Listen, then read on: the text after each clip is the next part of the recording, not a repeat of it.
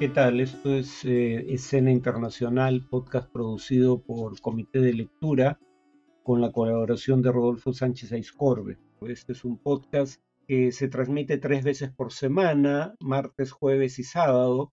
Las emisiones de los jueves, como esta, eh, son de libre acceso, pero para acceder a las otras dos emisiones semanales hay que suscribirse en la página de Comité de Lectura o en el enlace al pie de este video.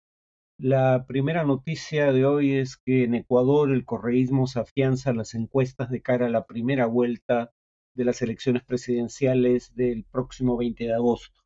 Bueno, son elecciones tanto presidenciales como legislativas, pero obviamente lo que más llama la atención es la elección presidencial.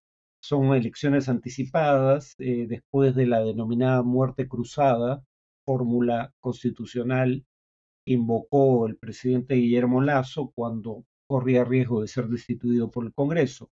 El gobierno que se elegirá en, en estos comicios solo cumplirá los 18 meses restantes del gobierno de Guillermo Lazo, o sea, en otras palabras, en algo más de año y medio se irán nuevamente elecciones generales, aunque hay ocho candidatos en lisa, eh, la candidata del correísmo, Luisa González, eh, claramente está destinada a competir en segunda vuelta, como ocurrió con el candidato del correísmo Arauz en la elección presidencial anterior, pero perdió en segunda vuelta. Los otros siete disputan la posibilidad de pasar junto con ella a la segunda vuelta de las elecciones presidenciales.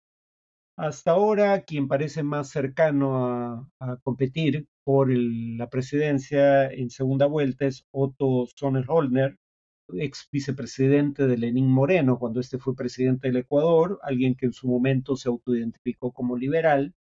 En tercer lugar está Yacu Pérez, que ya había sido tercero en las elecciones de 2021 por un margen muy estrecho. Quien quedó segundo fue, como se recordará, Guillermo Lazo, el presidente saliente. Pero claro, en ese momento un movimiento indígena eh, relativamente unificado tras su candidatura lo respaldó. Ahora el movimiento indígena se ha dividido. Eh, la segunda noticia de hoy es que el gobierno de Nicaragua excarceló al obispo Rolando Álvarez cuando éste se negó a ser exiliado eh, o marchar al exilio a los Estados Unidos eh, la dictadura de Daniel Ortega, a través de su control del Poder Judicial, propició su condena a más de 26 años de cárcel por traición a la patria. Eh, y ahora que ha sido liberado, su paradero es desconocido, se encontraría bajo el resguardo de la Conferencia Episcopal Nicaragüense. La razón por la que su paradero es desconocido es que, eh, digamos, recluidos del 9 de febrero, habría sido excarcelado gracias a negociaciones entre el gobierno nicaragüense, el Vaticano y el episcopado nicaragüense, pero no había acuerdo sobre qué iba a pasar con él después de su liberación. El Vaticano parecería dispuesto a exigirle que eh, marche al exilio a Roma, donde está la sede del Vaticano, pero hay versiones de que el obispo Álvarez no desea marchar al exilio y pretende permanecer en Nicaragua. En cualquier caso, su excarcelación se produce dos semanas después de que el presidente brasileño Luis Ignacio Lula da Silva anunciara en Roma, tras un encuentro con el Papa Francisco, que intentaría convencer a Daniel Ortega de liberar a, obispo Álvarez, eh, y Lula en ese momento calificó como un error de Daniel Ortega su encarcelamiento y la excarcelación se produce también una semana después de que la Corte Interamericana de Derechos Humanos eh, aprobara una resolución ordenando, porque sus decisiones son de cumplimiento obligatorio, aunque Nicaragua las haya ignorado en años recientes, pero la Corte Interamericana ordenó a Nicaragua liberar al obispo Álvarez. Ese es el contexto en el que ocurre esto eh, pero también en un contexto en el cual la Iglesia Católica es uno de los principales eh, blancos de la dictadura sandinista, eh, dictadura ante la cual el obispo Álvarez había levantado su voz de protesta. la crisis actual en Nicaragua surge en 2018 cuando ante protestas ciudadanas contra una reforma, digamos, propiciada por el Fondo Monetario Internacional, nada menos, eh, fuerzas leales al régimen disparan contra los manifestantes matando a más de 350.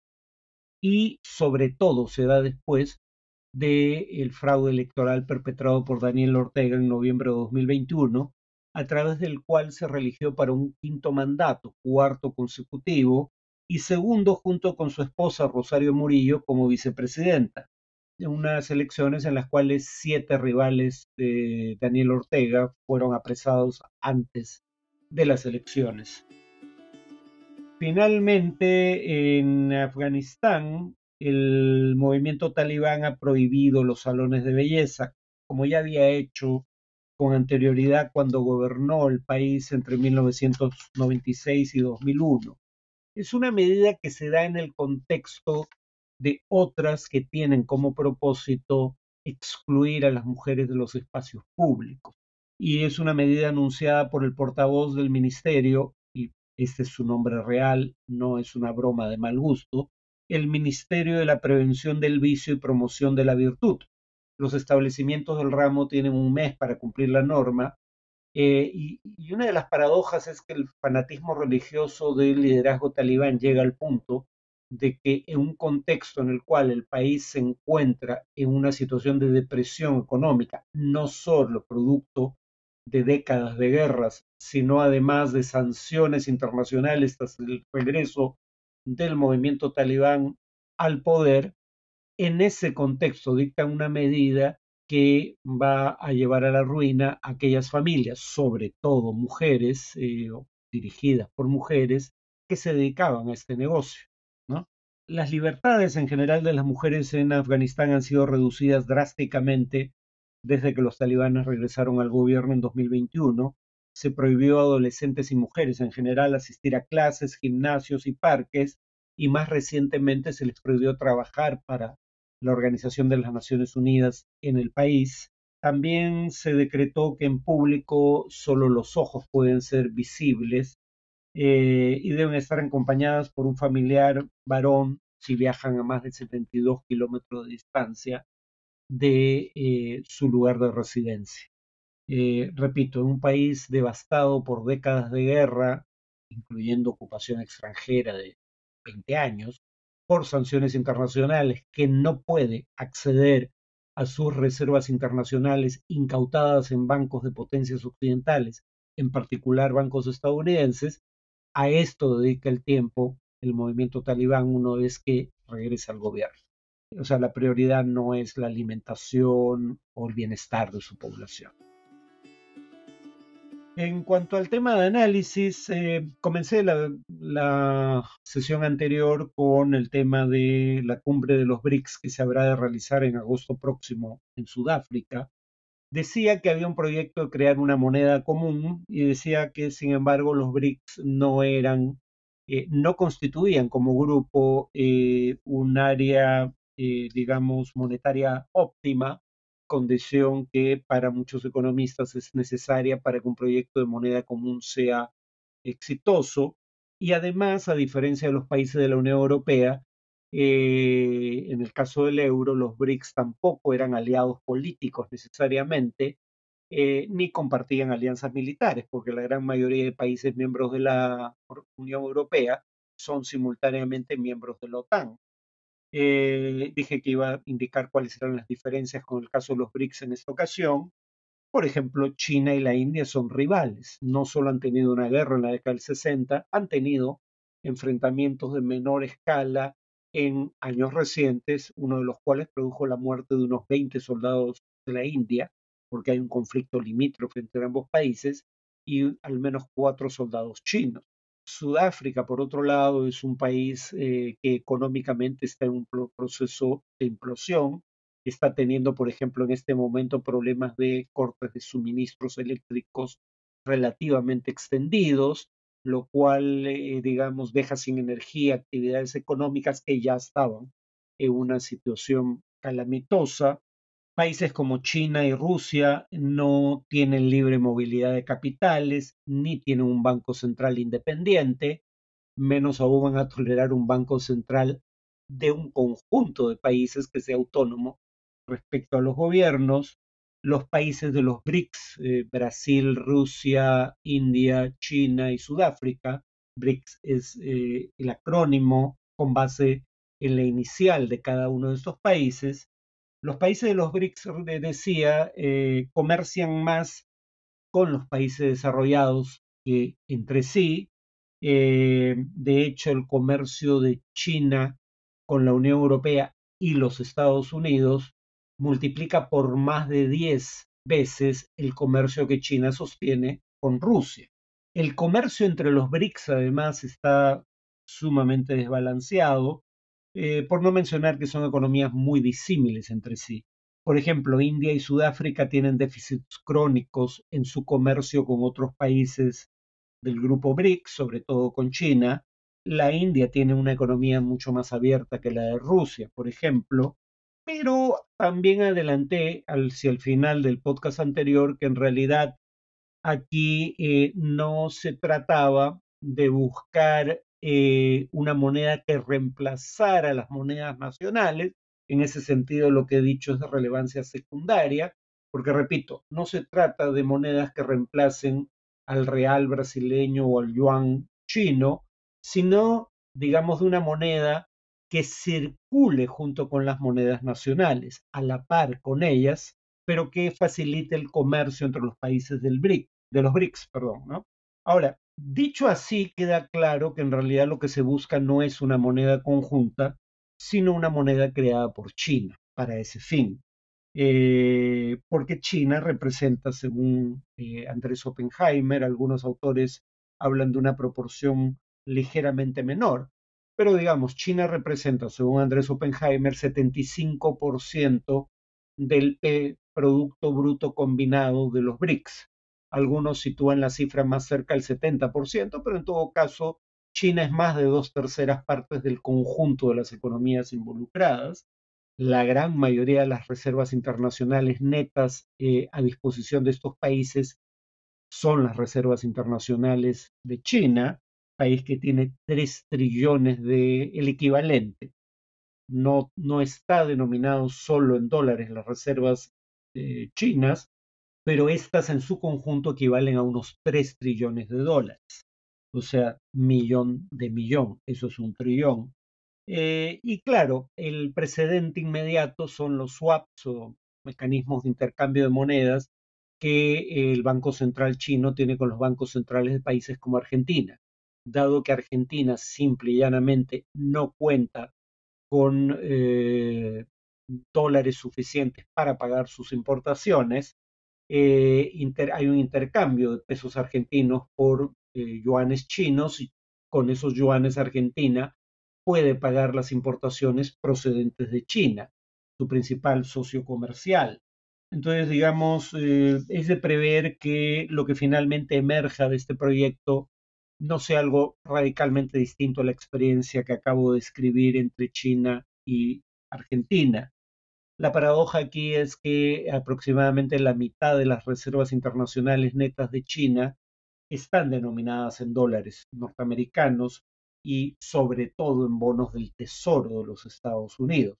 Es decir, la principal fuente de reservas internacionales de China es la deuda pública estadounidense que el gobierno chino ha comprado. Ahora, había dicho que si bien la retórica de los BRICS habla de un mundo multipolar en donde este bloque eh, de integración o de coordinación política buscaría eh, contrapesar el poderío del grupo de los siete, también es cierto que el BRICS ha sido relativamente cauto al momento de intentar antagonizar al grupo de las siete economías capitalistas más desarrolladas, el G7. Por ejemplo, el nuevo Banco de Desarrollo, el Banco de los BRICS, que sería una suerte de alternativa parcial frente a eh, entidades como el Banco Mundial, eh, el nuevo Banco de Desarrollo de los, de los BRICS, en marzo de 2022, a un mes de iniciada la invasión rusa de Ucrania, eh, congeló el término que usa en inglés es put on hold, eh, congeló toda nueva transacción con Rusia, pese a que es un miembro de los BRICS. Brasil votó por condenar eh, o en todo caso deplorar, fue el término que se utilizó, las acciones de Rusia en Ucrania en la Asamblea General de la ONU en dos ocasiones y la India, otro país miembro de los BRICS, eh, ha acatado eh, la propuesta del grupo de los siete, entre otros países, la Unión Europea también, de poner un tope a las exportaciones de petróleo eh, rusas de 60 dólares por barril. Entonces, digamos que si bien los BRICS quieren contrapesar en alguna medida eh, el poderío económico y político que el G7 tiene en el mundo contemporáneo, son países que dependen en gran proporción de su relación económica con los países del G7 y eso eh, los, los induce a ser cautelosos en su proceder en estos temas. Terminaría diciendo lo siguiente, sostenía o mencioné que se va a realizar una cumbre de los BRICS en agosto en Sudáfrica. ¿Por qué esto reviste un particular interés político? Porque se da una situación eh, que voy a mencionar a continuación. Vladimir Putin, presidente de Rusia, está requisitoriado por la Corte Penal Internacional. O sea, la Corte Penal Internacional ha eh, eh, evacuado una orden de detención contra Vladimir Putin, presidente ruso, eh, y Sudáfrica, el país que va a ser sede en agosto de la cumbre de los BRICS, es un país miembro de o suscriptor del documento que da origen, el Tratado de Roma, que da origen a la Corte Penal Internacional. Es decir, eh, Sudáfrica estaría legalmente obligado, en caso de que Putin ponga pie en su territorio, a detenerlo y extraditarlo para ser juzgado en la Corte Penal Internacional. ¿Hay algún riesgo de que eso ocurra? Lamentablemente la respuesta parece ser no, porque ya hay un antecedente similar. Si no me equivoco, fue 2020 cuando eh, Omar al-Bashir, el dictador eh, sudanés de la época, 2020-2021, eh, en un contexto en el cual también estaba requisitoriado por la Corte Penal Internacional que lo acusaba de crímenes de guerra, genocidio y lesa humanidad, acudió a una cumbre de la Organización de la Unidad Africana en Sudáfrica eh, en aplicación de eh, la, pedido de extradición de la Corte Penal Internacional, una corte sudafricana exigió al gobierno, a la policía, que depende del gobierno del país, detener a Omar al-Bashir para eh, considerar la posibilidad de entregarlo a la jurisdicción de la Corte Penal Internacional. Y el gobierno sudafricano de la época, Jacob Zuma, eh, simplemente ignoró el pedido de una corte de su propio país en la materia. Entonces, todo parece indicar que si Vladimir Putin decidiera viajar a Sudáfrica para acudir a la cumbre de los BRICS, cosa que no está definida todavía, eh, probablemente no tendría nada que temer. Bueno, eso sería todo por hoy. Nos vemos en el siguiente podcast.